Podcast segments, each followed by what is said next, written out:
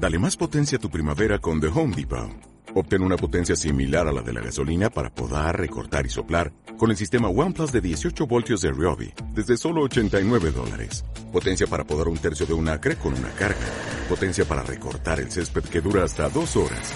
Y fuerza de soplado de 110 millas por hora. Todo con una batería intercambiable. Llévate el sistema inalámbrico OnePlus de 18 voltios de Ryobi. Solo en The Home Depot. Haces más.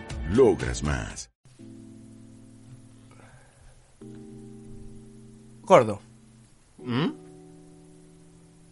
¿vos sabías que arrancó el mate? ¿En serio? Yo pensé que estaba en una habitación con un micrófono y voz al pedo nada más. No, no, bueno, sí, o sea, esto es el mate. Esto es efectivamente el mejor podcast de videojuegos de toda la Argentina. ¡Guau! ¡Pará, chabón! De- Eh, De Rosario el menos. eh, ponele, no sé, la verdad que no sé si hay gente de Rosario haciendo un podcast sobre videojuegos.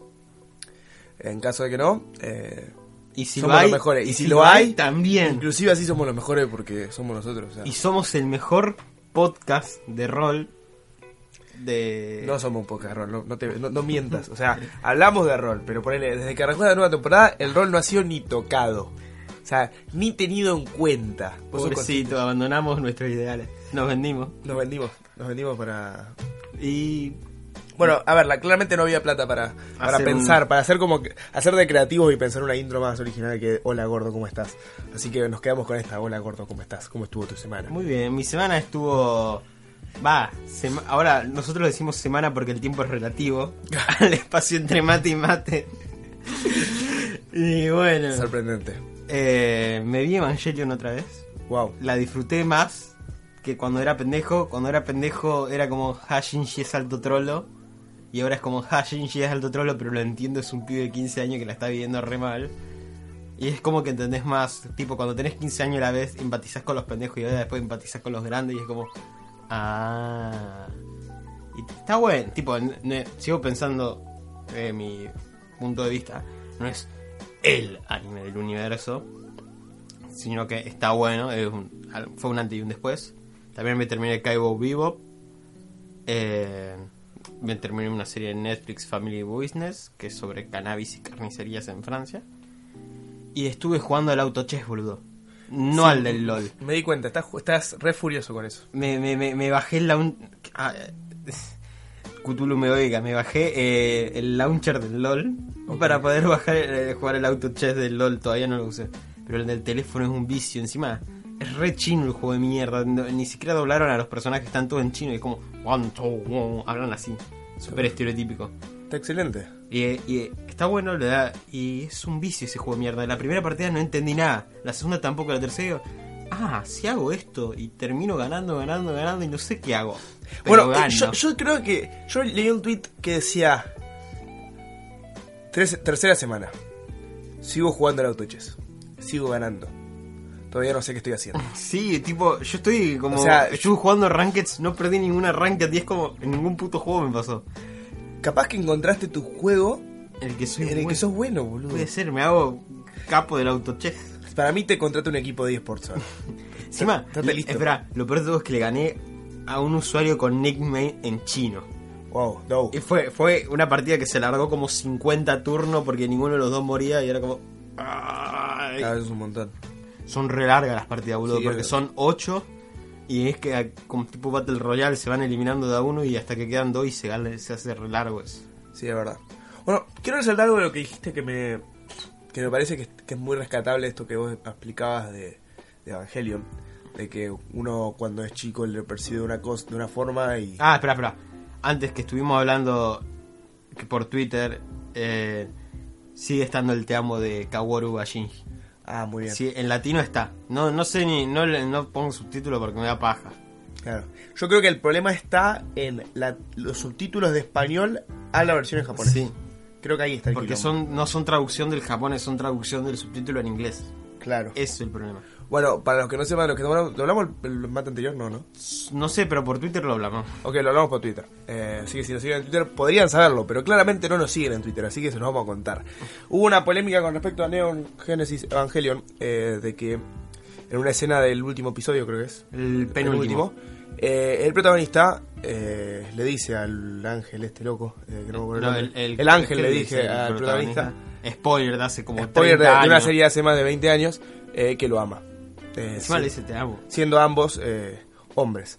Eh, cuestión que es totalmente normal, pero que En esa época fue rompedor. para esa época fue rompedor. Y inclusive hoy en Yo la, la vi con 15 años y me voló la cabeza también. Fue como. hoy en la sociedad eh, es rompedor de cierta forma. Por más que a nosotros no nos parezca, yo es algo que he llegado a analizar, como que le he dado demasiadas vueltas al tema. Y en gran medida lo he hecho en base a hacer mi canal de YouTube. Que nuestra nuestra nuestra comunidad, el, el ambiente nerd, es medio es medio homofóbico. Otaku mucho. el Es- es medio- a ver. Es peor que. Tipo, los nerds en general, pero los otakus son peores. A ver, hacemos esto, en, en- decimos esto en, eh, sabiendo que es probable que haya gente que, que- que- que- que se enoje con lo que estamos planteando. Pero es real que hay gente que en este ambiente suele haber gente bastante machista, suele haber gente bastante homofóbica, suele haber gente bastante Eh, que racista. que cosifica a las personas. Sí, o sea, no, no Tipo, está bueno. Es más, en el mismo mundo del anime, el tipo el yaoi, el yuri, que trata de ser como inclusivo, no es cosificar al, al- a la No, pareja gay. Yo lo vi claro en el... ¿Viste el video de Dayo de, del feminismo? Sí, ¿Vos viste la cantidad de no me gusta que tiene ese video? sí. Sí, obvio, gamers son la minoría Gamers. más oprimida. Gamers rise- up. Por, e- por eso, no, la verdad que, que me genera bastante odio. Bueno, me pasa también cuando veo los con, con Quetzal, que, que lo plantea mucho. Sí. Eh, y bueno, como que fue rompedor y, y bueno, aguante, aguante eso. Encima es Kaworu, tipo, Claro. papi. Lo ven todo. Está hecho a propósito porque. eh, si lo mirás como simbólicamente, Kaworu es Lucifer. Porque es el ángel que se revela. Y el ángel más lindo. Y es como cualquier persona que lo vea, tipo mina o tipo, se sonroja. De una. Y es como que está hecho para eso. Bueno, lo que yo quería decir era, era que, que antes, cuando vos me interrumpiste, Como siempre. como Si no, no siempre, sería el mate. es que es resaltable esta cuestión de los animes, que yo a mí me cuesta mucho explicarla, pero porque existe una tendencia en nuestra sociedad a entender que los animes son una cuestión más de niños. Eso en base porque en la sociedad occidental El anime que llega. la animación, a ver, de por sí la animación suele ser usada para, para productos eh, infantiles, más allá de que existen los Simpsons, Family Guy y todo lo que se te ocurra. Y el anime, que en gran medida llega a Occidente, si bien no es el único y claramente eh, existen un montón de tipos, pero me refiero al anime que llega a masas, el anime que aparece en la televisión. Suele ser el shonen, que el shonen es el anime juvenil, digamos. Es Dragon Ball Z, es Naruto. O como es- mucho llegaba Sailor Moon y Sakura Card Captor. Pero inclusive también son, son series que Sí. tienen como un enfoque más juvenil. Sí. No te digo infantil, porque no es infantil, pero es juvenil. Eh, yo creo que un ejemplo de pocos animes que han llegado han sido eh, Dead Note, por ejemplo. Ah. Pero Dead Note es un anime que lo ha visto un montón de gente que no mira Note, anime. pero tipo a televisión llegó. Yo Sí. sé que lo pasaron por ISAT. Yo llegué a verlo en, en televisión. Yo sé que lo pasaron por ISAT y también Evangelion, que eso era una bronca que yo tenía con ISAT, que te pone, no, el programa que pone todo en idioma original y te pasaban Evangelion en inglés. Claro. Y era como, what? Pero a lo que yo quiero llegar es que es realmente una, una realidad que el anime es un contenido con mucho valor y que puede generar un montón de cosas. Genera, a ver, es la forma más, más fácil de, de, de interaccionar con una cultura tan diferente a la nuestra, como es la japonesa. Y mucha gente la, la reniega esa posibilidad por el hecho de que, bueno, el anime siempre ha sido algo visto como para niños. Pero hay que reivindicar esa cuestión, hay que, hay que decirlo abiertamente. Y además muchas obras occidentales actuales mamaron mucho el anime. Ves- zarpado. Tipo, vos ves todas las series ahora para Desde- pibes que son pibes locos de gente de 20, 30 años que vi- creció con anime y con serie de animada y, y ahora sale eso y se renota. Es que, es que en gran medida, con la llegada de Akira en el 88, creo Sí, Akira fue el primero que se exportó. lo que quiero decir con eso es que, o sea, con la llegada de Akira, claramente la cultura eh, oriental eh, llega a Occidente y se planta en Occidente. O sea, y nosotros lo podemos ver en las producciones audiovisuales, porque claramente, a ver, eh, el cine japonés repercutió un montón, por más de que muchos no lo sepan. A ver, vos no podés mirar eh, Matrix Matrix son re, sin re pensar en, toda la cuestión, o sea, ahí hay, ¿cómo se llama este anime de mierda que, después hicieron, o sea, no anime de mierda, este anime que es buenísimo, pero que después hicieron la película de mierda en persona, Eh, bueno. eh, que salió hace poco la película de mierda en persona. Eh. La puta madre no me sale. De la loca Ghost in the Shell. Ghost in the Shell. O sea, Matrix come tanto de Ghost in the, Sin de Shell, Shell, de que es zarpado. de todo. Entonces, inclusive los videojuegos, o sea, en los 80, antes, antes, Y bueno, lo- después salió Matrix de Animation, antes, que era anime, antes los juegos eran la Atari, ¿me entendés? La, la Atari, o sea, y- o, sea, y- los, o sea, la Atari en la consola y los juegos eran los Ataris. o sea, y, y cuando llega Nintendo, ¡pumba! Se cayó todo. O sea, y, y ahí fue cuando Oriente eh, embaucó, o sea, llegó realmente a, a Occidente. Entonces es realmente un, un hecho. Es importante la llegada de Oriente. Eh, pero bueno, eso quería decir, como que realmente hay que reivindicar esta cuestión de que el, el anime vale la pena y habría que, que intentar hacerlo más visible de lo que es. Y bueno, yo te digo que Evangelion, no sé si tanto, tiene que ser alguien más abierto de mente, pero tipo y Cabo Vivo, porque son las series anime más estilizadas y que no envejecieron para nada mal, son re buenas para meter a gente que quiere ver, decir, ah, pero eso es dibujo para niños, ah, sí, mírate. Claro. Y le. Claro, a ver, desde el vamos podríamos mostrarle un gore y ya Sí. dirían, ya está, se terminó esto no es para niños. Pero bueno, Sí. no hace falta llegar a eso realmente para, para mostrar que, que el anime no es para niños. ¿Y la, tu semana cómo fue? Mi semana, bueno, mi semana fue... eh, En semana, entre paréntesis, lapsos de tiempo entre el anterior Claro. mate y este. Cierro bueno, paréntesis. sufrir el, el cierre del cuatrimestre de la universidad, como muy estresado, pero llegar a un punto de relajación absoluta el día que terminé de rendir, como decir, ya está. Es como- Ahora tengo. do- Porque aparte, mi facultad es muy chiquita, pero tiene muchas carreras, y eso hace que la, la semana de exámenes duren mucho, porque hay mucha, muchos Sí. exámenes que tomar. Yo tengo casi. Casi dos meses de vacaciones. O sea, tengo un mes y, y tres semanas casi de vacaciones. Entonces ahora, yo me puedo dejar tranquilo dos semanas absolutamente al pedo y después ya puedo arrancar a preparar materia y lo que sea. Pero ahora tengo dos semanas al pedo. Por eso, hice una de las mejores compras que hice en mi vida. Me compré el Val Pack. Entonces tengo todos los Half-Life, Portal 1 y 2, Left 4 Dead 1 y 2. Tengo todos los Counter-Strike. Tengo joyitas, joyitas de época como Ricochet, por ejemplo. Yo nunca Eh, jugué a ese tipo de Yo lo había jugado hace mucho en la computadora de mi tío. Tengo el recuerdo firme de haberlo hecho. Eh, y bueno, en base a eso me compré el Tom Clancy Rainbow Six Siege. ¿Por qué decía Tom Clancy?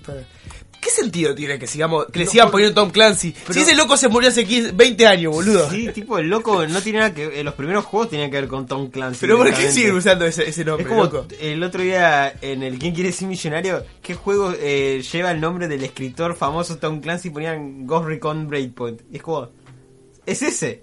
Pero ¿por qué Tom Clancy me puse a cuestionar?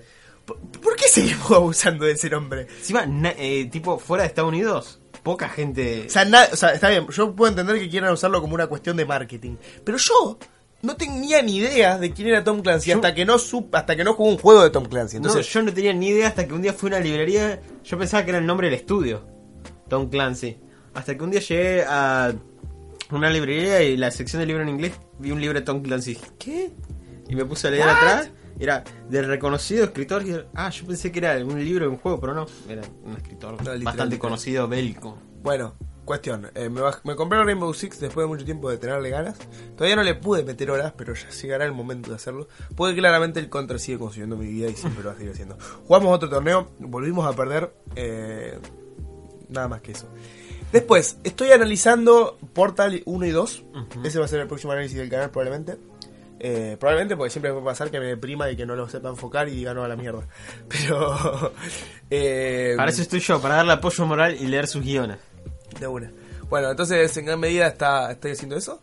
Eh, ya terminé el 1, el 1 lo terminé un día y debo El llevar, uno, el toque se termina. El Yo- 2 son 7 horas. debo llevar un cuarto del 2. Eh, no, todavía no le metí como un, un- un- un- una cantidad de horas muy exagerada. Mi hermano se speedranea el 2. ¿Sí? El 2 lo completa como en 4 horas y dura como 7 y tiene tipo para la edad que tiene lo hace bastante bien. Strange. Porque ese juego. Sí, el 1 lo termina como en 40 eh, dura una hora, lo termina como en 40 minutos y real toque los Pero bueno, no, no quiero hacer como, como explicaciones previas de eso porque ya, ya va a haber un, Spoiler, un video de 20 minutos. Ah, ¿por qué tanto? Bueno, puede ser, son dos juegos. Pero ya va a haber un video explayando. El Gama que- futuro editando De Gama. odiará eso. El futuro no va a disfrutar esa duración. Eh, y después, no sé, qué sé yo, la vida, ¿viste cómo es? Eh, en realidad eso, estoy intentando estar tranquilo, nada más. Nada de ninguna, no te agarró el vicio, no te Vos sabés que, ninguna. bueno, sigo con, con Diamond No Hace, que cada día me gusta más, me parece ¿Viste que, espera, nada que ver, una noticia re fuera de foco. ¿Viste que el de Naruto está haciendo un nuevo manga? Tipo fuera de Boruto, se llama Samurai 8.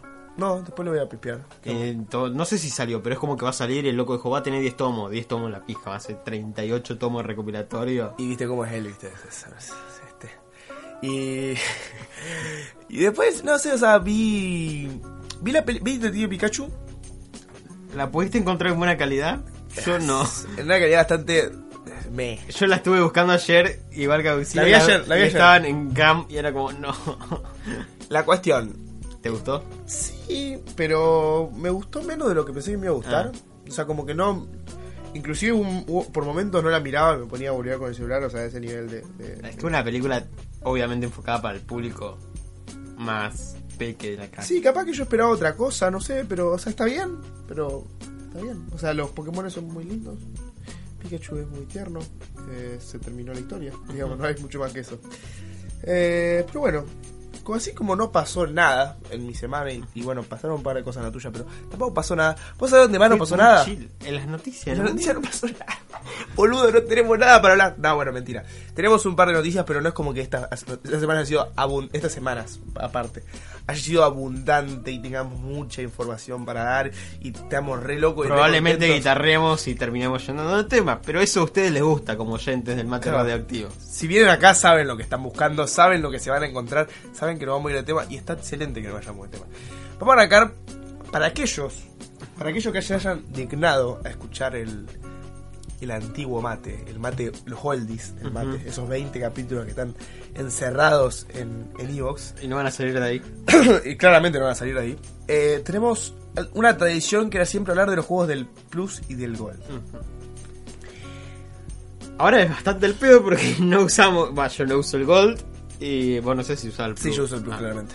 Es más, este, este mes voy a usarlo muy, mucho. muy mucho, por Dios, que hago. Bueno, el Plus. El Plus lo anunciaron como, con mucho tiempo de anticipación. Y los juegos eran. eh, el P2019 Ujú, y uno de autos que se llamaba Horizon, qué sé yo.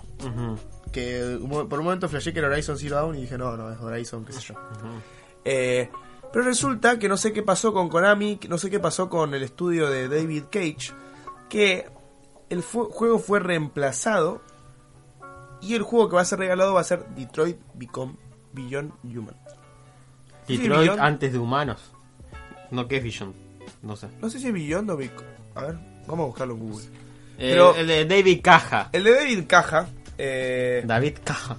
ah, es Become. Y com. O sea, un. Bueno, Detroit Become Human, no Beyond Human. Qué pelotudo. Entonces. Porque te lo confundí con el Beyond Souls. Claro, pues sabés que viene por ahí la cuestión. Eh, estoy contento en gran medida porque a mí me gustan los juegos. O sea, están muy lejos de ser la cuestión que yo reivindico en los videos.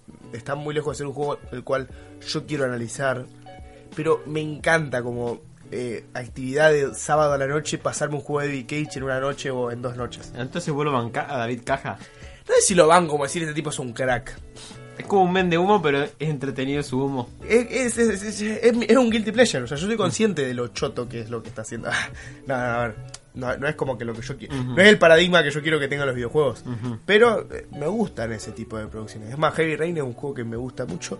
Y eh, esta, esta edición de Detroit Become Human es la, mm, la deluxe o la algo. Sí. Y va a venir con el Heavy Rain. Es la primera vez en la historia que se, re- que se regala una edición deluxe en, en PlayStation Plus. ¿Qué trae además del Heavy Rain?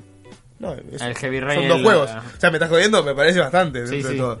Eh, Pero que- pensé que te traía un final más, porque viste como el David Caja, que sí, los juegos son arte, pero te vende un final aparte, es capaz. eh, a ver, que es capaz, no me cabe ninguna duda. Pero bueno. Eh, con respecto a eso, está bien, yo tengo ganas de jugarlo. O sea, como que me puso contento. Eh, hubo una. un- un- en muchos lados se habló de que, de que había cierta polémica porque en realidad lo hacen en gran medida por la mala respuesta hacia la presentación, o sea, hacia la propuesta de regalar P2019. Sí, O sea, como que, bueno, P2020, sale a- no. es fútbol P2020. Ah, que vamos a hablar de eso. Es fútbol P2020 sale dentro de dos meses, entonces no tendría demasiado sentido Mm. regalar hoy P2019. Pero bueno, eh, no sé, yo creo que no sé, yo creo que esa teoría no me va, pero porque en gran medida no es la primera vez en la que un El juego se cambia. no, no, en la- no, sí la creo que sí, es la primera vez que un juego se cambia, pero no es la primera vez que cuando anuncian algo eh, el público bardea, digamos, o sea, Ah, bueno, los sí. juegos de los juegos lo- los juegos Marvel Plus son algo que suele pasar, digamos. Los o sea. gamers siempre vamos a bardear. Entonces, no sé si en gran medida es la razón. Yo creo que va a haber una, una razón más interna, más, más empresarial, si queremos usar una palabra. Y después los juegos del Gold, eh, el juego como el fuerte. Sí, porque el Plus había, en el God habían dos juegos pedorro y el Symphony of the Night, que era como, wow, un juego de Play 2, Play 1. Bueno, pero el mejor Castlevania igual, ¿eh? Nunca lo juego, lo tengo que pendiente. Eh, tenés que bajarte un emulador y jugarlo ahora mismo. Pero el juego fuerte, entre comillas, es el Inside. Que está bien. Está bien. Es un indie lindo, eh, que se ve Sí, lindo. es más Eh, lindo el, li- el Limbo. Para Sí. mi gusto personal. El, el Limbo 2, ¿te puedo decir? El, el- no, no, la verdad que... ah, sí, es como, no sé, no me gustó tanto el mensaje que da este como el que da el Limbo. Yo sé que a mí el Limbo 1 me gustó mucho. A mí me chocó mucho. Fue como el primer juego indie que toqué. Que era. Lo, lo puse en- cuando tenía el netbook hace un mil años. Lo descar- eh, me lo descargó, eh, me lo dieron en, en un pendrive, lo puse en la netbook 100% legal. y era como, ah, mirá el ¿Quién te juego. lo dio, Bianca? El- el- el- más, más o menos. Ah, mirá qué lindo juego del nenito, cómo se llama, de la trampa para oso. Ni- no sabía nada, le digo, y le arranca la cabeza a un niño de 5 años y fue como, do. Dou. Y de ahí me cambió. Bueno, sí, yo, yo en, el, en el- en review de, de Red String Club lo digo, que hasta ese momento había jugado Limbo y, y Super Meat y se terminó en la lista de indies. Y después también tenemos el juego que regala Epic, que es el Overcook, que está muy bien. Lo ver. O sea, es un juego que... juego para odiar a tus amigos, entenderlo cómo es trabajar en una cocina. Igual el único problema que encuentro es que es medio un partijuego. Y, Sí, es un juego para cagarse de risa. y como que un Y partijuego en. PC es medio extraño. Pero... Sí, sí, aunque ahora están saliendo cada vez más. Porque, tipo, Claro, pero digo, la- ¿quién, el- quién- quién tiene? O sea, yo por lo menos no tengo mi PC en el living como para hacer un partijuego, digamos. Pero es más para jugar con amigos online. Claro, Y, bueno. y ahora que está regalado es como, ah, no hay excusa. Bueno, Bajémoslo todo y ya está. Bueno, seguimos con la noticia de la semana y en este sentido hay una noticia que, por ejemplo, mi hermano que es muy fanático de este juego, sorprendentemente, mi hermano mayor, el, no Ah, ¿el mayor? No el, no el menor, sino el mayor, el, el- el no gamer, es muy fanático de Cuphead y se retrasa el DLC de Cuphead. a 2020. eh, a 2020. Que está totalmente ju- justificado. Nadie le va a exigir nada a estos tipos que son dos chabones que están trabajando como hijo de puta, como perro, para poder dar un resultado piola. Eh, teniendo en cuenta que el juego a mano, teniendo en cuenta que es, es sumar, es sumar experiencia. bárbaro, y que a que Cuphead le gustó a todo el mundo. eh, nada. Menos el periodista que no podía pasar el tutorial. O sea, teniendo eso en cuenta, no, no es un retraso que se siente feo. Es un retraso que se siente, bueno, quieren darnos algo mejor, van a tomarse más tiempo. Es entendible, es justificable, está excelente. Y además viene con el personaje nuevo que todavía no sé si es- capaz tenga algo diferente, que es la mina que aparece. Es como un mini jefe que te aparece en el Cuphead, que es como un cáliz, no sé. Porque son dos tazas y es como una copa, no sé bien cómo es. No vi bien el, el video, pero puede ser. Sí, es como el personaje femenino que van a agregar y, y puedes jugar con Mugman, que es el Cuphead feo. El Luigi de Cuphead, el narigón, desde el principio. Está bueno eso también. Bueno, después, ¿viste toda la polémica que surgió con el tema de Shenmue eh, con respecto a su aparición en la Pixar? Cuando, en un primer momento, el juego El primero, el, el primero- el juego fue un, Kicksca- un Kickstarter y la gente que pagó el Kickstarter Kickstarter que se viene retrasando mucho. recibió, el, o sea, como que el, el juego iba a ser en Steam y lo compró de antemano en Steam. Y resulta que ahora va a estar solo en Epic. Y en un primer momento el estudio dijo que no iba a dar revoluciones. Y eso me pareció medio como, chabón, estás haciendo todo mal, pero todo mal. Y ahora Llegó Papi Epic. llegó Papi Epic y dijo, yo, está bien, vamos a dar re- revoluciones. Pero el que hace cargo de las devoluciones no es el estudio. O sea, es Epic. O sea que todo bien, eh, Epic saca la, saca la chota y te muestra toda la billetera y te dice, che, yo, mira, yo te pago todo. Pero ¿qué nos está diciendo esto del estudio? O sea, posta que yo... O sea, te lo digo, más allá de que yo ya dije el, el mate eh, anterior que este juego va a salir mal, y te lo firmo de ya muy que va, feo las va a salir muy mal. No jugaba, yo no Se jugué ve- ningún Shemu, pero se ve muy se ve horripilante. eh, por más que yo sé que va a salir muy mal. eh, a ver, seamos conscientes de que esto está mal. Habla muy mal del estudio, habla muy mal de los desarrolladores. Yo realmente no tengo ganas de poner plata en un, en un proyecto así, si me preguntas. Eh, entonces, Tipo, por ende, siendo argentinos nunca ponemos plata en proyectos porque no sabemos que estamos acostumbrados a que todo se vaya a la mierda. pero, pero lo, lo que voy es, vos ya sabés que tu juego viene medio pelo, que no se viene viendo lindo, que... ¿Para qué mierda? Con la aparte este- nostalgia, tipo... Pero ¿para qué mierda si ya sabes que está todo mal, seguís haciendo las cosas mal? O sea, no tiene sentido. Sencillamente eso. No hay razón en lo que... En lo que, en lo que Ojalá que salga bien para los 3, 4 fans. No, mentira. Que, eh, para los que le guste Shenmue le guste, pero no sé. Yo lo único que sabía de Shenmue era que aparecía en el Sega All Star Racing. Y el loco iba con una pala. No, cosito ese. Que levanta. Ah, no sé cómo. La grúa. Ese que usan para levantar cajas. De una. Esa explicación. Es- su- se- su- fue súper... ¿Cuál es la palabra que estoy buscando? Súper didáctica. Para mí que se Obviamente. entendió. Porque. Obviamente nuestros oyentes se pueden imaginar los gestos que estoy haciendo actualmente con mis manos. Momento Claro. radial. Tal vez me parece que deberíamos empezar a implementar la cámara de video. No, porque somos feos. Va, por lo menos yo. Falsa modestia. Pero...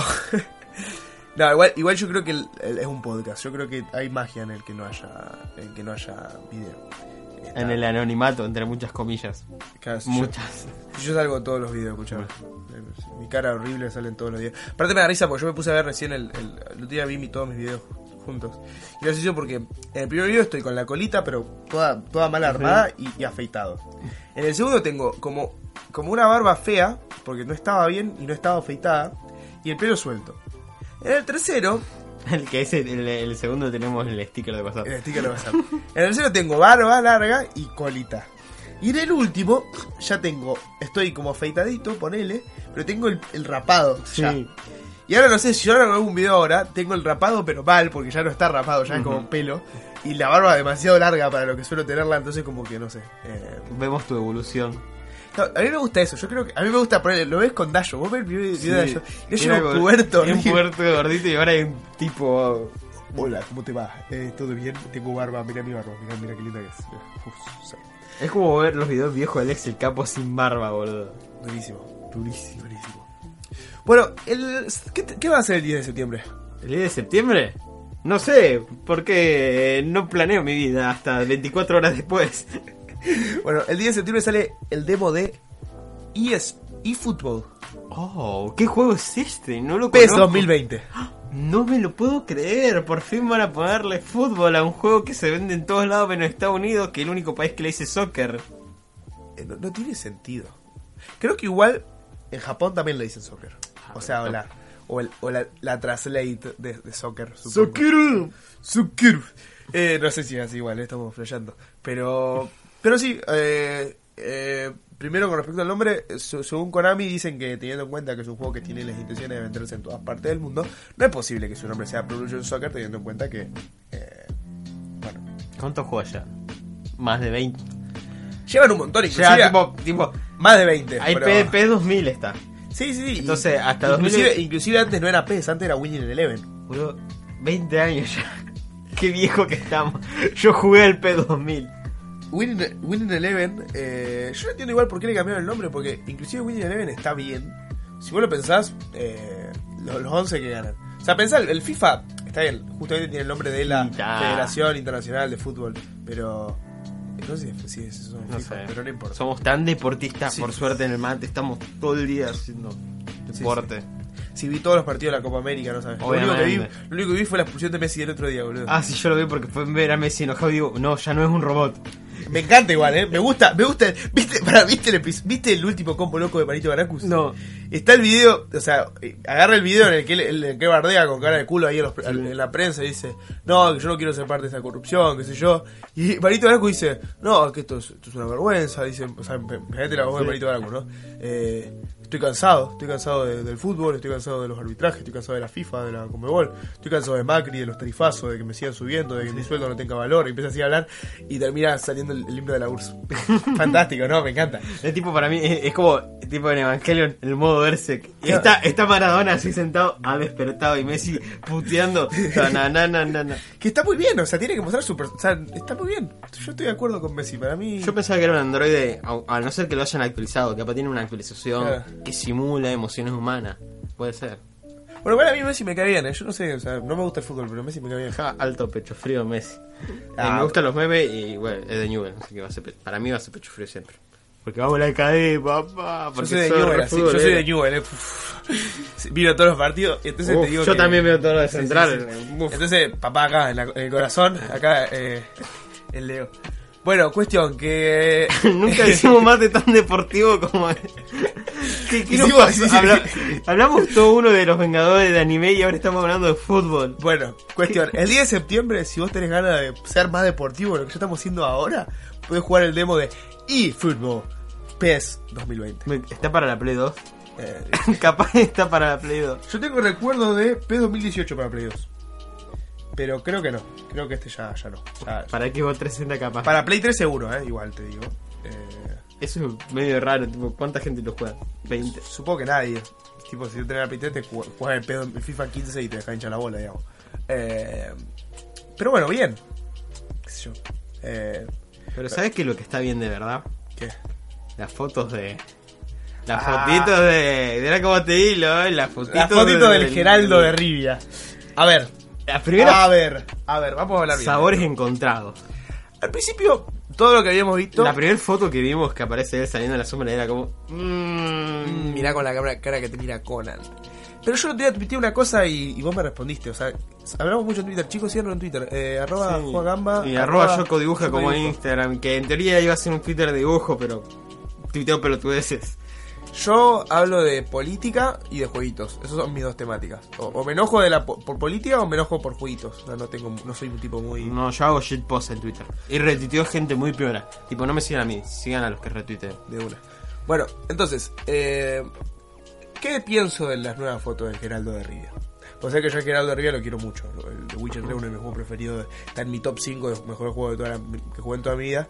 Y te lo he hecho saber y vos. Sí, de la manera difícil. Y es- inclusive, eh, yo hablando de, de, de- de The Witcher 3, hoy por hoy en mi grupo de amigos es, Es un, un meme. meme. Ténganlo en cuenta. O sea, eh, cuando alguien habla de que tiene sueño, eh, Es Gamba.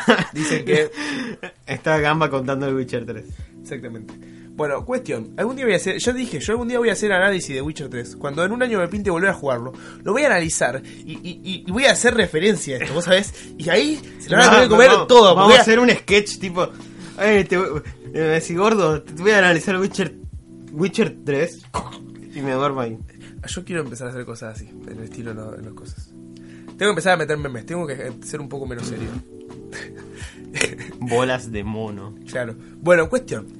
Me gusta, loco, está muy bien. A Está ver, muy bueno. Es como una. A ver, es como si tuviera la cara y el pelo del The Witcher 1 Es porque.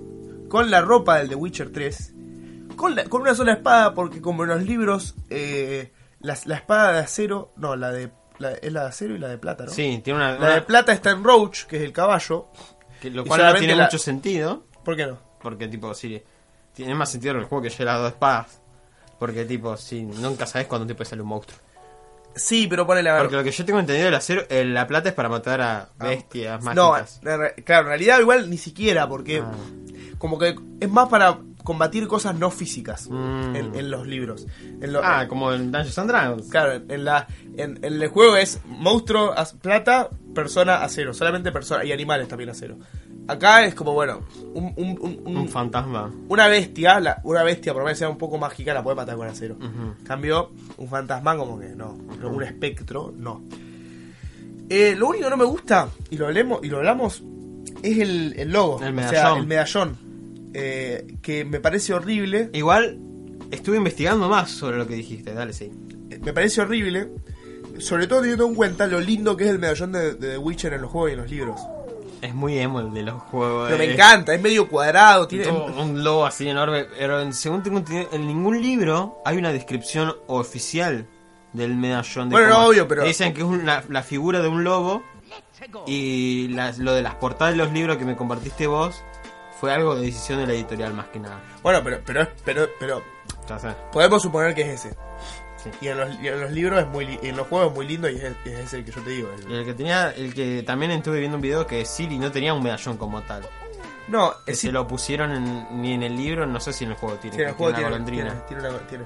Pero lo que yo iba a decir es que me parece como medio- a ver, en el- lo que sí en el, en el juego no es un medallón, o sea, es porque no, no es una- un círculo con el dibujo, sino que es como una como el- como si fuera un, una cabeza de lobo de metal sí, chiquita. sí, lo vi en la edición coleccionista lo que hay Claro. es hermoso. es- Bueno, acá sí es un medallón, es un medallón con el dibujo que hicieron que es como el logo medio el logo De medio perfil. de, de perfil con una cosa abajo que no tiene mucho sentido y ese es el medallón del Witcher, eh, del brujo. Eh, pero bueno, qué sé yo. eh, Le enfocaron el culo en... tiene un buen culo el actor de, de- de Superman, te digo. No me acuerdo nunca el nombre. Henry Cavill, algo así es. No sé, sí creo que sí, pero es Superman para Es- toda la vida. Bueno, el actor de Superman que se llama. Eh, lo estoy buscando en este instante, hacerme algo para. que- Eh, bueno, yo eh, me le tengo bastante hype a esta serie porque yo no jugué ningún juego. Henry Cavill, me pegué, que bueno que soy. Que no jugué ningún juego, pero me están ganando hasta de leer los libros de The Witcher con lo de la serie. Porque tiene, estuve viendo videos a partir de todo esto que salió de unas polémicas de unas armaduras que habían salido antes que se veían re feas. Después había otras que se veían mejor. Y tiene una pinta bárbara la serie y el lore y me puse a leer y dijo, ah, pará, esto está bueno. Y es como que los brujos son pobres. Más o menos, por- porque por eso usan armadura de cuero, porque es más barato, ¿no? No, No, no es que son pobres. eh, tienen un estigma social muy fuerte Sí. los, brujos. Esa es la Y es como que tienen que hacer trabajos para sobrevivir. Son como recompensas. Básicamente. Entonces, no, estaba realmente muy. El lore es muy interesante. Yo ya te digo, por algo me gusta tanto el 3 y por algo. eh, me parece una obra maestra por donde se lo mire. Si bien, obviamente, no es perfecto, porque nada es perfecto, pero. pero, eh, es una obra, una obra maestra. Y el, el loco, encima hace poco se le murió el hijo al escritor del libro. Se le había muerto y era el hijo el que lo, le dijo, dale, subí tus cuentos y entró por primera vez y se hizo famoso. De una, qué loco. Y, pero es como que no sé en qué espacio temporal va a estar la serie. Porque tipo Siri no aparece como mucho después en los libros. Sí, Tipo, ¿va a ser Witcher 3 o va a ser una mezcolanza? para mí va a ser como un The Witcher 3. Como que yo, yo supongo. Y con flashbacks. Claro, pero yo ponele. eh, yo, yo, supongo que su relación con Jennifer, que es la, la, la novia, ponele. Ten en cuenta que son dos. O sea, tenés la colorada, que ahora no me sale el nombre, y Jennifer. Yo supongo que la relación con Jennifer va a preexistir a la serie, a los, a los acontecimientos. No es como que va a conocer a Jennifer, ya van a ser casi parejos, ya se van a haber separado, es lo que pasa. Eh, y supongo que va a aparecer así, y, y yo creo que va a ser eso, va a ser el cierre de la historia, que es todo lo que... No quiero hacer spoiler de Witcher 3 porque no es un juego tan, tan viejo, tampoco no es, no es Neon Genesis, ni Evangelion. Pero básicamente eh, Siri es la elegida para hacer determinada cosa, y supongo que van a hacer el... ¿Y los libros siguieron después? No, creo que no. Tipo, la, el 3 sería como el final de todo. Claro, creo que sí. O ponele, pero puede haber más o menos, pero no es que hay, un- hay mucho texto después de eso. Eh, no, y por eso está, está muy bien que, que inclusive la saga Witcher haya terminado con el Ojalá, 3. ojalá que sea algo bueno que traiga otra vez a la gente normal a ver cosas de fantasía, como hizo Game of Thrones en su tiempo. Sí, lo, y lo, lo sigo haciendo, porque digamos, la última temporada de Game of Thrones fue... Yo no sé, porque a ver, no deja de ser una serie de Netflix que el presupuesto eh, puede ser bueno, pero no, o sea, Lo que tiene de bueno. claramente, lo, lo, lo- perdón, Ah. te dejo, te dejo ahí, pero... Lo que- Te dejo, pero déjame decir un- una cosa. Claramente va a ser un... No cre- primero, no creo que exploten tanto el hecho de, de, las grandes batallas eh, que sí han aparecido, porque no sé si vos sabés que él viene combate contra los muertos, que son los que buscan a Siri. Yo no creo que, que hagan el enfoque de una gran batalla, sino que van a hacer mucho enfrentamiento a, a, a cort- plano, planos bien, bien con, con mucho zoom, digamos, haciendo énfasis en las cosas puntuales que están pasando y no grandes secuencias de acción ni nada por el estilo. Y supongo que van a tener que hacer mucho enfoque en el diálogo, mucho. Porque aparte, inclusive, eh, Witcher tiene esa cuestión. Tiene un trocerio, tiene una cuestión. No es. Vamos a cagarnos a, puña- a, puñete con las espadas. No, vamos a cagarnos a espadazos, no, puñete. Vamos a cagarnos a espadazos. No, no es a la mínima los espadazos. Hay mucho diálogo. Eh, me encanta la, la temática racial hacia los Witcher. O sea, los Witcher son gente. O sea, que, que son denigrados por la sociedad, digamos. Son, son gente que está podrida, que todo lo que se te ocurra, digamos. Entonces, ojalá, o sea, tengo esperanza que Netflix se- sepa aprovechar esa base que tiene, que es una base tan buena como lo, fue los libros de Game of Thrones de, George R. Martin. Eh, si se sabe aprovechar ese, contenido, realmente puede ser eh, una serie que, cambie las cosas. Ojalá lo sea. Ojalá. Y, tipo lo que tiene Netflix es que Netflix no tiene pérdidas como tal. Lo que tiene es ganancias porque la gente cuando sale una serie nueva se suscribe más gente y ahí es de donde saca más plata. Pero si no, por eso siempre se arriesga haciendo... Va, arriesga. Está bien que todo lo último que está haciendo es conformismo puro, tipo, que está funcionando y te sacan una serie de eso. Pero es como tal no tiene pérdidas como por ejemplo en los videojuegos. Que si sale un fracaso financiero. Porque Claro. los suscriptores son los mismos. Es que no va a ser un fracaso Es financiero. que es como una serie Pero- no te va a dejar dejar pero, de hacer pero, pero, que- pero a mí a mí lo que me pasa acá es que o sea el problema puede ser que, que no se vuelva a aprovechar la franquicia si yo realmente tengo ganas de ver una serie de The Witcher o sea tengo ganas de, de ver a, a, a- Geraldo Geraldo. al, al buen Geraldo hablando ahí y cha- y chamullándose a, a- la Jennifer y Y a la colorada. sí no sé igual creo que la colorada no, no está confirmada como personaje eh, ¿por qué no me sale el personaje de la colorada boludo? Vamos a buscarlo también en Google. Pero bueno. Mientras Gamba busca. bu- Mientras Gamba busca el nombre de la colorada. Eh, posta que el problema va, va a estar ahí. O sea, claramente The Witcher, la serie de Witcher, no va a representar eh, eh, una pérdida para Netflix. Tris Merigold, qué pelotudo que soy. Eh, claramente, eh, The Witcher va a dar plata porque la gente la va a ver. Inclusive Yo si es mala. rever. Inclusive si es mala, yo la voy a terminar Bueno, de ver. va- ojalá que sea mejor que la versión, la primera serie de The Witcher, la polaca, que es un asco. Por eso digo. El problema está en que si es una mierda, después la gente no va, o sea, no van a hacer la segunda. Ese es el problema, la continuidad. Pero bueno, sí hay que ver, o sea, no está ni confirmado ni Tris ni Haskier, que es como el amigo que era un, Un bardo. un bardo. Lo estoy viendo acá, parecen imágenes de Dungeons and Dragons. Sí, basta. Eh, me cae bien aparte. Bueno, y y Besemir tampoco está confirmado, que es como el maestro de él. Pero- Mm, no recuerdo nada del lore de, de, de, de brujos. Pero es un buen lore aparte. ¿eh? Yo digo que, a ver, claro, ese, ese universo. Lo único que sé es que como que los humanos son parásitos en el mundo, como son que vinieron de otro mundo al mundo de magia y ya está. Sí, ponele igual. Algo así era, no me acuerdo, hace mucho tiempo que... Pero bueno, nada, la verdad que... Hablando de mundos mágicos... Uf, esa conexión. Bueno, para, antes de empezar a hablar de esto, yo quiero hacer una, una introducción larga, bueno, no larga, pero... pero Número uno, hay que, hay que llenar espacio, porque si no va a quedar un episodio muy corto. Y número dos, esto va a parecer muy extraño para los que se hayan metido a partir del reboot. Los que se hayan metido desde esto, a partir de estos últimos tres episodios, que este sería el cuarto, ¿no? Sí. Eh, quiero que tengan en cuenta que esto es un, un podcast que existe hace más de dos años, casi tres. Este es el tercer año Este es el tercer año que estamos haciendo este podcast. estamos tan viejos. Eso quiere decir que ha existido cierta temática, ciertas cosas que nosotros hemos introducido. Y algo que siempre no hemos ca- caracterizado, por más de que en estos tres episodios anteriores no se ha visto, es hablar mucho sobre rol. Nosotros jugamos mucho rol, si bien ahora no jugamos tanto. o sea, Porque es difícil coordinar cinco personas, los horarios, todo, armar la partida. eh, jugamos mucho rol, eh, tanto Yo- Yoko como yo somos masters de diferentes tipos de, de- De juegos de rol. manuales. Eh, yo, me yo, yo soy master de Cthulhu. Más que na- Más que nada, después obviamente me la invento con otras cosas. Y vos te tirás a tus cosas extrañas. Y ahí está donde está la nueva partida que vamos a hablar hoy. Básicamente, Pero antes Estoy- que nada, ¿a dónde vamos a entrar? vamos a entrar al lugar más bello de todo el universo universal. La taberna del gordo. Hay que hacer como espacio. Ahí est- está sonando la... Ya dejamos prendida la música, porque está sonando Sí. la música medieval. Y estoy Eh, arrancando el cartel de clausurado. De Claro. esto, este año estuvo clausurada por problemas con hadas y el maldito Goblin, que no sé Está- para... está- hay un goblin muerto en la esquina. no Puta madre, otro... Bueno, básicamente la taberna es un espacio donde nosotros vamos a contar partidas pasadas. Vamos a contarles historias, cosas que van pasando, cómo se van dando sucesos. Es juntarnos a contar un cuento, pero que nos pasó a nosotros. o Bueno, no, no nos Juan- pasó, jugando. A nosotros no realmente, a una serie de personajes. Una serie de personajes muy interesantes construidos por nosotros. Y eh, bueno, la partida de hoy, la partida que nos compete hoy día, eh, fue jugada hace tres semanas Tres aproximadamente. semanas ya, sí, tendría que armar la segunda, el segundo capítulo ya, por eso están tan manijas.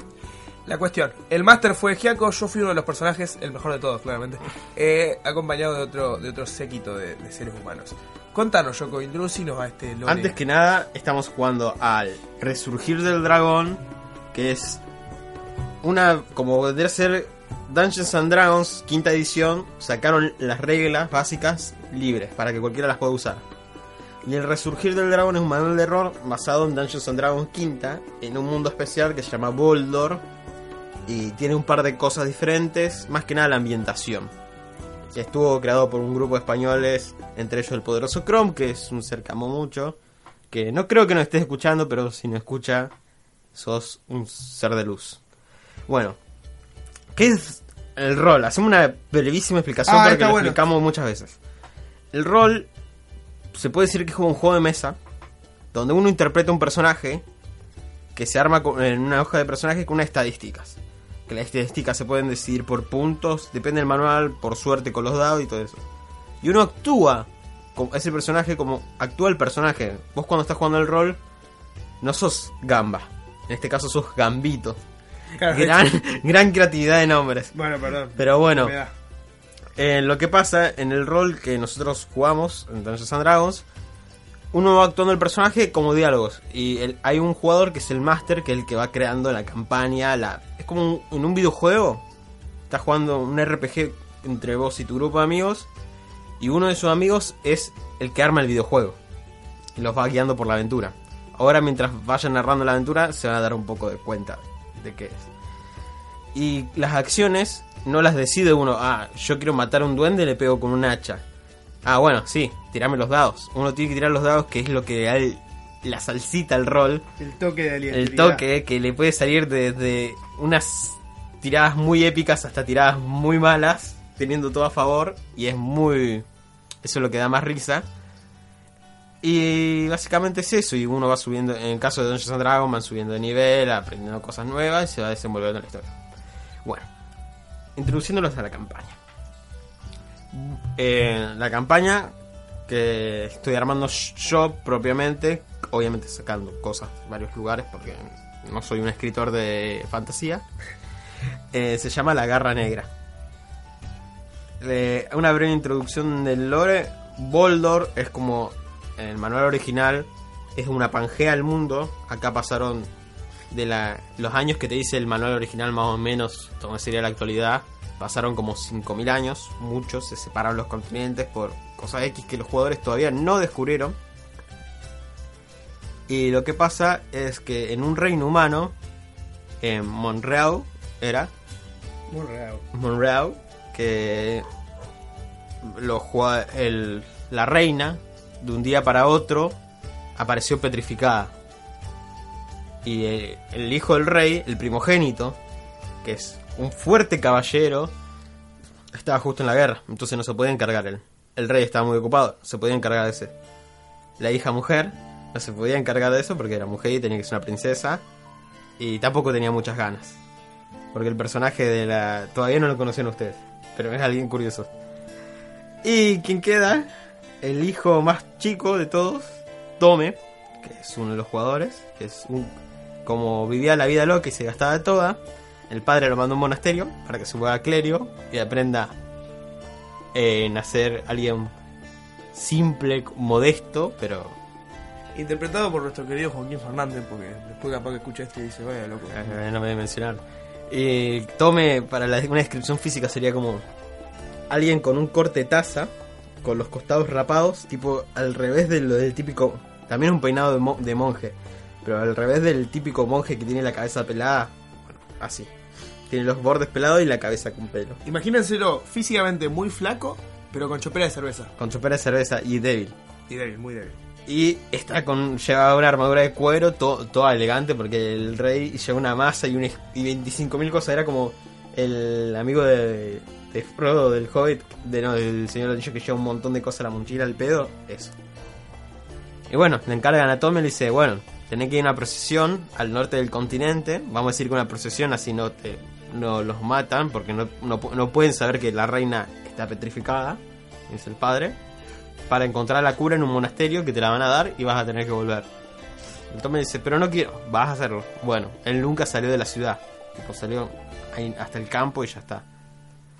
Vive en una burbuja, básicamente. Y para eso, para, para poder vivir ese, ese, ese, ese, ese gran Viaje. número de desopilantes aventuras, es que el hijo, el hijo del rey, eh, no, el rey, contrata a un cierto grupo de personas. En realidad, el, el, el como el, el caballero, el, jefe del En ejército. teoría es como el rey dice, le dice a los que saben, contraten un par y que se lo lleven. Que sean buenos pero no tan buenos. Claro.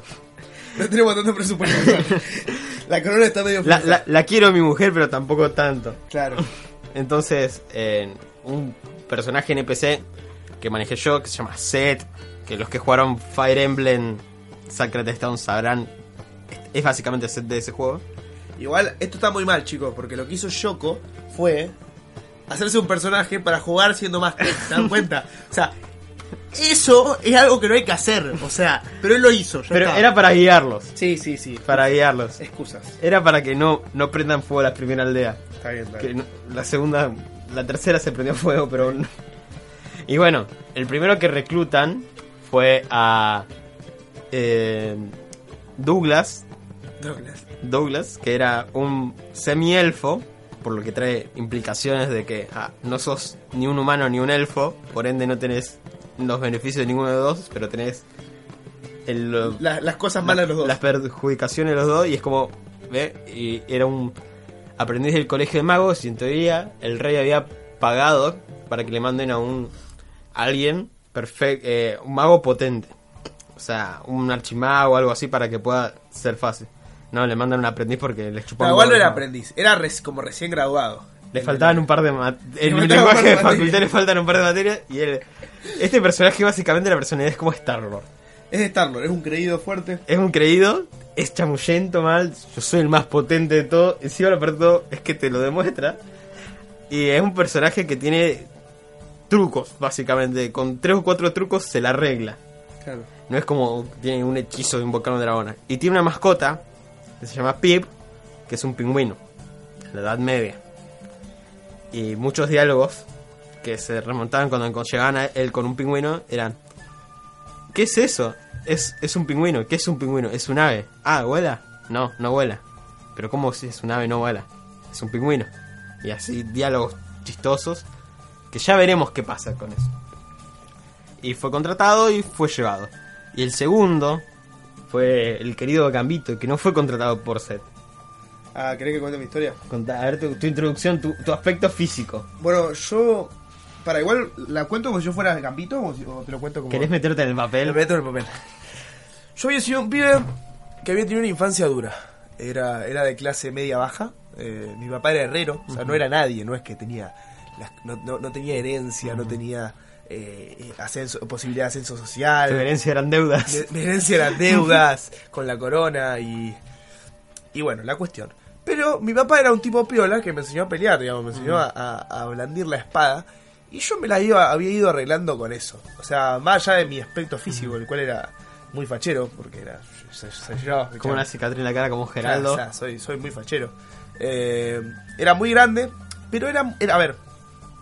Estaría bueno definirme como Jon Snow, pero en el sentido de que, viste que Jon Snow es grandote Sí. e impone. Pero vos lo ves parado al lado del Colorado of Thrones. Sí. Y el actor no pasa el metro ochenta, ¿me entendés? O sea, era así, era, era bajito, pero potente. Corpulente. Potente, claramente fuerte.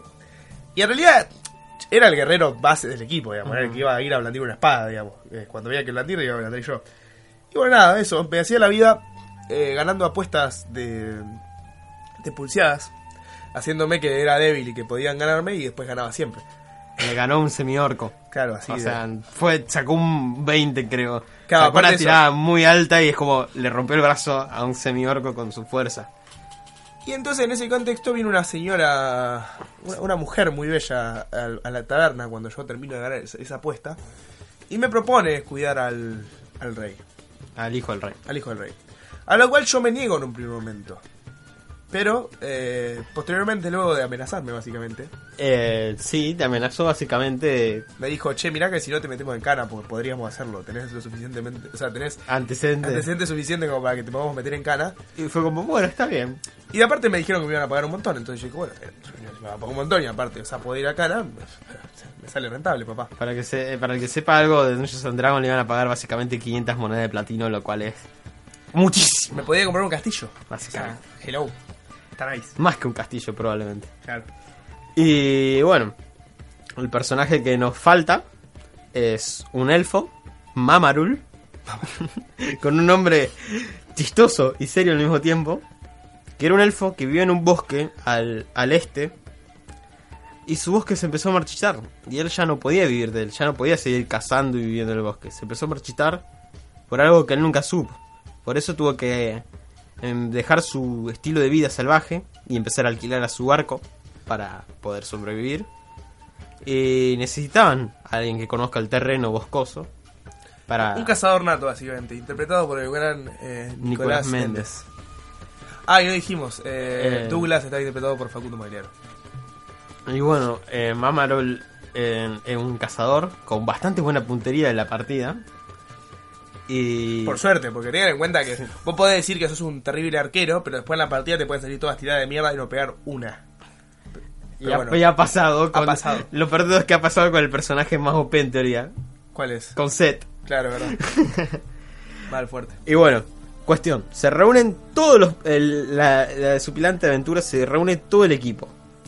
El rey les explica el plan, van, dice, van a ir acompañados con Seth, él los va a acompañar, los va a guiar y van a hacer todo este recorrido, ta, ta, ta, y van a llegar al norte. Pues arranca el viaje, arranca la aventura, comienzan a conocerse, van a caballo.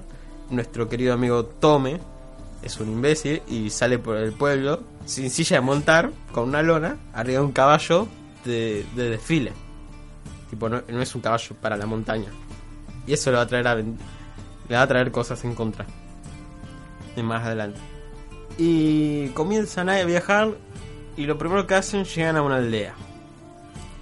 En la aldea, recorriéndola, todo esto, encuentran a una señorita que está muy desesperada buscando ayuda. Y lo que resulta que habían unos secuestradores, o sea, tipo unos esclavistas secuestraron a su padre y a varias personas del pueblo. Y nuestros héroes, tan valientes, no querían ir. Pero tuvieron que ir porque el paladín, que era Seth, los obligó. También por eso me creé el, eh, usé el personaje del paladín. Para guiarlos. Sí, sí, sí. Ya, sí, sí. Cuestión, en el camino se enfrentan un par de bestias porque en eh, encuentros aleatorios y llegan a la torre. Y en la torre empezamos a ver el despliegue de tiradas OP de- del mago. Sí, yo creo que algo, algo que fue característico de esta partida fue que to- a todos nos fue muy bien en las tiradas. Menos a mí. Menos a vos.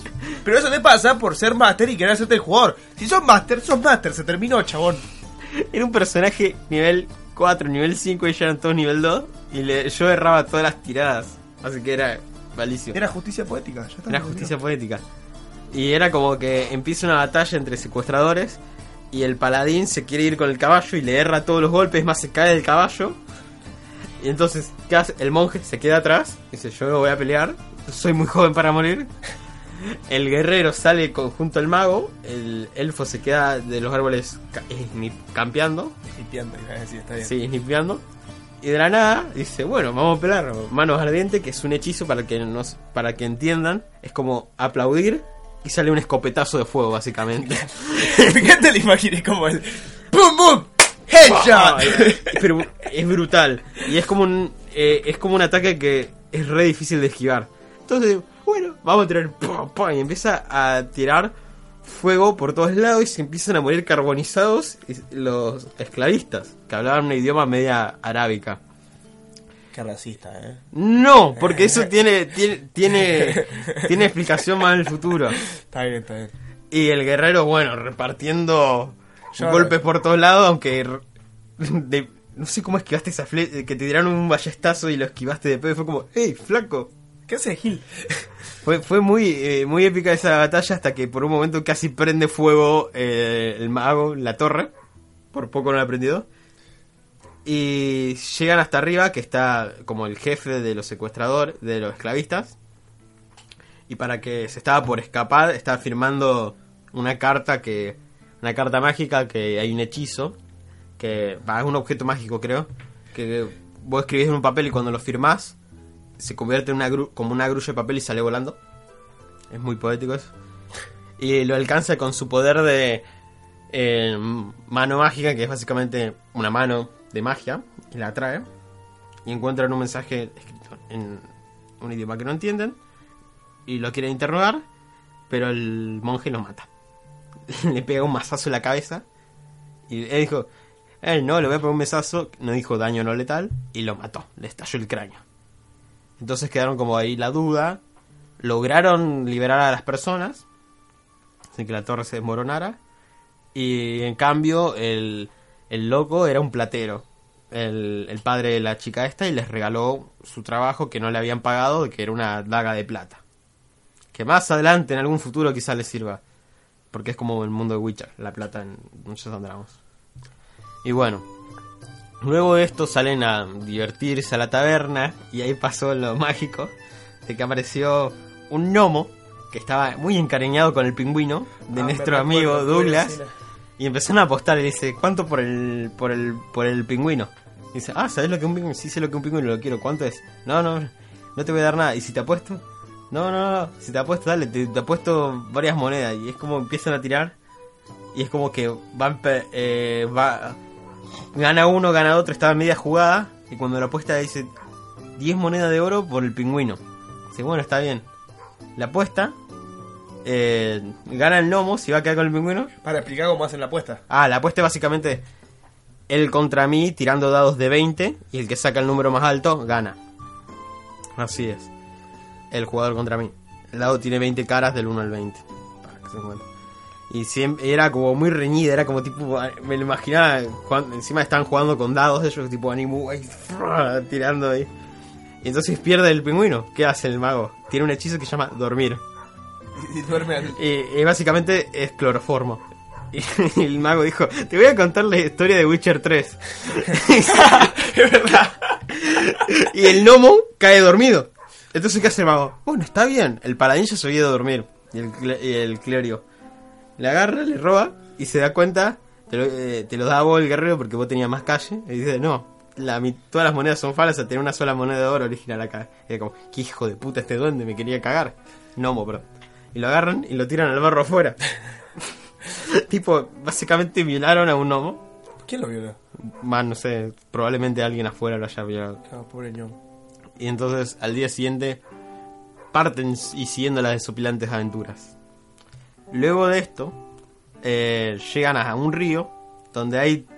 eh, podían cruzar por un puente, pero veían que estaba lleno de bandidos. Entonces deciden cruzarlo eh, ellos mismos, a caballo, el río, porque no era tan profundo. el, el clérigo, pese a su poca agilidad, debido a su chopera y su poca fuerza física, saca un 20 y básicamente va parado arriba del caballo, cantando Old Town Road, cruzando el río como un campeón. Y el cazador, que en teoría el que la tenía más fácil, se resbala y casi se va a la mierda con el caballo y tuvieron que ayudarlo a los otros jugadores. De verdad. En esto, el, el clérigo dice, oye, estoy sucio por esto, me voy a poner perfume, porque tenía perfume y quería usarlo. El perfume atrae unas fieras y empieza a caer una manada de lobos. Matan un par, llegan otros. Matan un par, llegan otros. Y en un momento empiezan a venir muchos lobos y todo esto desprende, con sus habilidades y todo, usando sus magias y caen. Se escucha un grito de una mujer muy fuerte y ven como de la nada del medio del bosque sale una mujer con un espadón gigante y atraviesa tres lobos, los parte a la mitad básicamente y empieza a gritar y se salen corriendo todos los otros lobos y atrás llega un bardo mediano, que los, para los que no sepan los medianos son los hobbits sin derechos de autor y, y son unos NPC muy queridos que son Vilka, que es la mujer que es básicamente un tanque de guerra con patas, y Tom, que es un bardo, que habla así más o menos, soy Tom. Y estuve todo el tiempo interpretando así. No, no habla más o menos así. Habla así porque Habla era, así. eras vos. O sea, que O sea, no digas habla más o Tom menos así. habla así, y yo soy Tom, y soy un bardo, un joven bardo, que vivo mis aventuras eh, escribiendo las hazañas de la gran Vilka. Y Vilka lo mira y dice... "Ah". Sí. Era, Vilca era- de Vilca- pocas Vilca- palabras. Vilca no habla de toda la mentira. Y bueno, Tom básicamente iba atrás de Vilka, porque Vilka es fuerte y él es débil, Y se terminó la historia. Se- y los fueron acompañados. Y básicamente nos preguntan qué mierda nos, qué mierda nos pasa, qué mierda hacemos, qué Sí. estamos haciendo. Y más allá de que queremos mentirle, no podemos porque. Ah, porque Tom, siendo bardo, tiene un hechizo que se llama Zona de la Verdad, el cual yo adapté que, a toque de la verdad, que el cual es... eh, se le ponen los ojos amarillos a quien lo castea y puede detectar si una persona miente o no. En el juego de rol armas como un círculo, un círculo invisible donde uno sabe, ¿no? Pero a, a mí me da más el toque poético, como que te toca, es como, vos me- no me estás mintiendo y te mira a los ojos. Una. Y es como, fue imposible mentirle y dice, ah, nosotros también tenemos que ir por ahí. ¿Quieren que los acompañemos? Y era como, vieron a Vilca destruir a tres lobos eh, de un golpe. Claro que sí. Cuestión de que en mitad de la noche los asalta una asesina, Uf, qué buena escena esa. que fue como el... Igual, para aclarar que nosotros como que medio sabíamos que alguien nos estaba siguiendo. Obviamente, y porque- decidimos, y decidimos como no irnos a dormir, sino Ah, eso sí, una- porque eh, tuvieron suerte que el elfo tiró buenas tiradas de percepción, ya me he olvidado de eso. Gracias. De nada. Gambito por recordarme. Eh, que Mamorul tenía buenas tiradas de percepción porque tiene ventaja, porque es un elfo de la oscuridad, conoce el bosque, mil cosas OP. Eh, y además los elfos duermen cuatro horas nada más. Y era como armaron un falso campamento donde dejaron a Tom durmiendo y a Tome, que eran los más vagos durmiendo, y todos los otros como que se... se se Yo estaba, quedaban- yo estaba como si fuera, a ver, se- hicieron así. Es como si todos se hubiesen puesto de que estaban durmiendo, o sea, como todos se escondieron como si estuvieran durmiendo, y yo me quedé afuera como si estuviera protegiendo el, el lugar. Y medio sentado. escondidos, el elfo se sube a un árbol, Sí. están todos medio así. Y de la nada cae una asesina, la cual tenía 60 puntos de vida, para que se den cuenta de lo difícil que fue. Ellos tenían como mucho boss, que era el que tenía más vida de los jugadores, 20 contra 60. Y la asesina tenía un montón de trucos que no usé porque iba a ser un abuso y estuvieron como tuvieron la suerte bárbara de que entre vos que le dabas espadazos re fuerte contra la espalda Vilca que la pateaba y la mandaba a la mierda el que se despertó el mago y mediante Pip porque Pip es un- más que una mascota es un familiar del cual puede canalizar hechizos escupía fuego y la prendía fuego y después usó la mano mágica para enredarla en la, la pudieron capturar y le quisieron sacar información. Fue la mejor, Fue un interrogatorio. el mejor interrogatorio que Estuvimos como 20 minutos haciendo el interrogatorio. Y como sabían que la, la, la asesina era. Básicamente no sentía el dolor, al mago se le ocurrió, tipo. Vos hacías del policía, eh, del policía Yo, malo. yo era el policía malo y Le, le pateaba las costillas todo, y no funcionaba. Y el mago era el policía bueno. Y dice: Ah, sí, vamos a hacer las malas. Y usa dentro de sus trucos mágicos, que es el chiste. Que básicamente cuenta un chiste. Que no importa lo que sea, el otro, el personaje se va a reír tanto que no va a poder parar de reír. Y esto le va a causar dolor porque al- a la asesina porque es como un dolor contra el orgullo, un dolor psicológico, ponele. Y el chiste que contaba el mago, que era el mismo chiste y lo contaba siempre, era, había una vez un patito que respiraba por el culito. Un día se sentó y se murió. Ese era el chiste. ¡Jaja! Y era una risa insoportable. Y estuvieron así hasta sacar la información. También yo le hice la de, te voy a contar la historia de Witcher 3. También. No, y es como, no, eso no, no, no. Pero vos no tenías el hechizo de dormir. Ya pero bueno. hasta que tiró un par de verdades y dijo un- el nombre de un esclavista, el cual era un nombre arábico random, cual no me acuerdo, el cual tenía que ver con el pasado de Vilca. Vilca se calentó y le cortó la cabeza. Y dijo, A lo- a la- a la- al- al- bien a lo Thor cortó Sí, la cabeza a Thanos. a fue Thanos. literalmente una referencia. Fue como le cortó, encima tiró un crítico bárbaro, Milica, porque ellos no ven las tiradas que hacen los NPC, tipo yo las tapaba un poco para que tiene que haber misticismo. Y, y Vilca es listo, sigamos. Entonces siguieron todos de noche y llegaron al siguiente pueblo que tenían que ir, que era al Alcaria, creo que le puse. Yo bauticé todo. Después van a ver fotitos acá. En teoría voy a ver si puedo hacer el mapa y todo eso. Ah, claro, va a ser la... la- El mapa y los en, teoría, personajes. en teoría, si todo sale bien, estarían viendo fotos de todos los personajes. Eh, Y- aunque sea de los principales. Sí, o sea, no, no necesariamente Bill Keaton, pero sí de los que eran eh, personas. Y tal vez el mapa del mundo. el mapa del mundo, que no, no debe ser lo más difícil. Entonces, de ahí eh, llegaron al pueblo que tenía que llegar, el cual estaba todo hecho mierda en ruinas.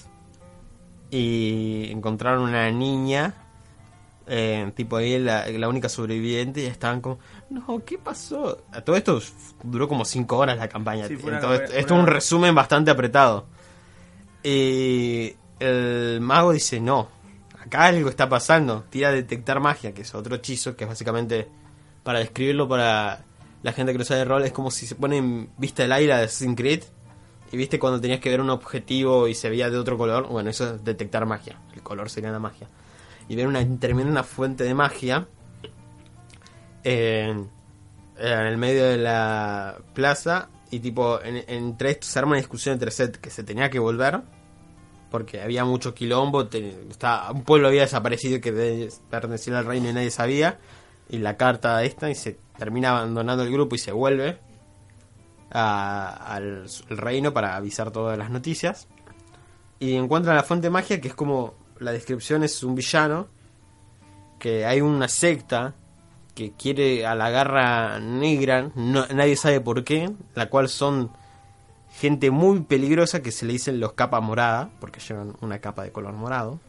¡Wow! ¡Qué original! Qué original, sí, originalidad. Es que no le iba a poner a Katsuki 2.0 Bueno, está bien. y no se me ocurrió otra idea. Eh, el cual veían ellos como un muchacho joven, muy joven, de pelirrojo, eh, con básicamente del cuello para abajo todo un traje hecho de sombras, y el cual le brotaban unas alas inmensas de sombras, y el cual los mira a los ojos a todos y dice, ustedes no van a poder seguir vivos, no quiero jugar con ustedes ahora, ya nos vamos a ver, y sale volando despedido contra el cielo a una velocidad tremenda. Y Nuestros héroes quedan como, what the fuck, ¿qué vamos a hacer? Tenemos que seguir, están todos en crisis. Y de la nada empieza a brotar una bruma violeta del suelo y caen todos dormidos. Ese fue el cliffhanger que todavía sigue. Tipo, seguimos en Cliffhanger porque el loco no quiso seguir la partida. Fueron cinco horas después, de- fue muy... hicieron todo bien, es lo peor de todo. Nunca en el rol sale bien, menos en esta partida. Salió todo excelente. Igual es un buen Cliffhanger, te digo, ¿eh? Sí, Porque, eh, o sea, eh, a ver, es súper cliché, sí, es súper cliché. Pero está muy bien construido, Bien está, muy bien, todo, todo muy perfecto. Bueno, ese fue el gran regreso de la... que encima Yo- con rol Dungeons and Dragons, tipo rol... Bien tabernero. Bien tabernero. Bueno, y así, como de golpe, sin, sin, sin, Sin avisar, sin avisar, con un crítico. con un crítico, termina este nuevo episodio del Mate Radioactivo. ¿Tienes algo que contar a los... alguna recomendación que quieras dar a, lo- a los, a los televidentes? A los... Eh, no son televidentes igual. Eh, adiós, oyentes, youtubentes, gente que Esa cosa. aprecia el mate. No digamos que mira ni escucha, aprecia el mate. No sé, tipo algo que podría decir que miren ese Family Business. Es una serie sobre cannabis y Business. carnicería. Business. Una serie francesa de cannabis y carnicería que está en, en Netflix, que tiene 6 capítulos de 20 minutos. Mírenla, está muy, es muy jocosa. Ya. Muy jocosa. Me gusta ese- esa terminología. Y pórtense bien.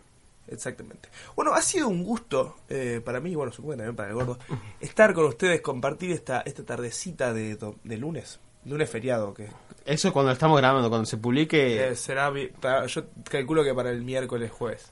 Pero bueno, ha sido un gusto, como siempre. Muchas gracias por escucharnos, muchas, muchas gracias por tomarse el tiempo de escuchar este capítulo entero si llegaron hasta aquí. Esperemos que disfruten la- el regreso de la taberna del gordo. Nos gustaría que si les gustó la taberna, que nos lo digan. Si no les gustó, también, así tenemos en cuenta de cómo ir profilando el contenido. Que nos vayan hablando. Choco, loco, los que comenten van a ser en algún momento de la historia, no ahora, porque claramente no hay presupuesto. Pero los que comenten y sean afines, en algún momento van a ser recompen- recompensados. ¿Cómo? No tengo ni idea, porque todavía no. no- la Yo no. tampoco me estoy enterando de esto ahora. Pero, pero. Que necesitamos feedback, loco. Comenten en Evox, comenten en, en la. En Spotify no se puede, pero en, En Spotify no importa, pero si no escuchan en Spotify, tienen el- la cuenta de Instagram que siempre, cada vez que hay un episodio nuevo, hay una publicación. Comenten esa puta publicación, O loco. manden un mensajito. Claro, loco. Contenten la historia, algo así, viejo. No se puede, si no, loco. Esto, si, si, si es de un solo lado, no se puede, loco. Si es de un solo lado, no se puede. Vamos a tener que hacer un, div- un divorcio con nuestra audiencia. no Sí, se puede. no, así, así. Yo, yo así no puedo. Hay que llamar al abogado. Yo así no puedo. yo- Hay yo que hacer terapia de pareja con todos los oyentes. Excelente. Bueno, ha sido un gusto. Nos vemos eh, cuando nos veamos, porque claramente no será la semana que viene. Un beso a todos. Bye.